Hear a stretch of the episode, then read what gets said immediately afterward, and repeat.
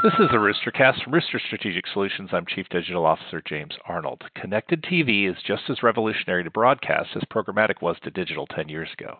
Just like the programmatic push, connected TV adds to the offering tremendously.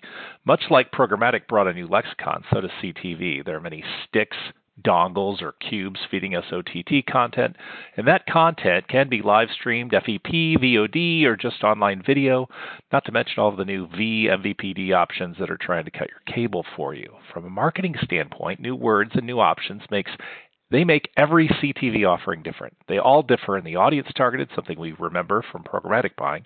They also differ in the types of inventory access, and you may not know those differences unless you have already mastered this new lexicon and can talk turkey with the experts. Meanwhile, as you customize screen types, audience types, ad executions, the growing but not quite solidified reach dwindles rapidly. Add in that fraud is still a big issue, and you see the current pitfalls.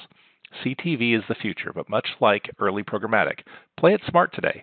It's great as a broadcast extension, but not quite ready as a solo act. This is the Roostercast.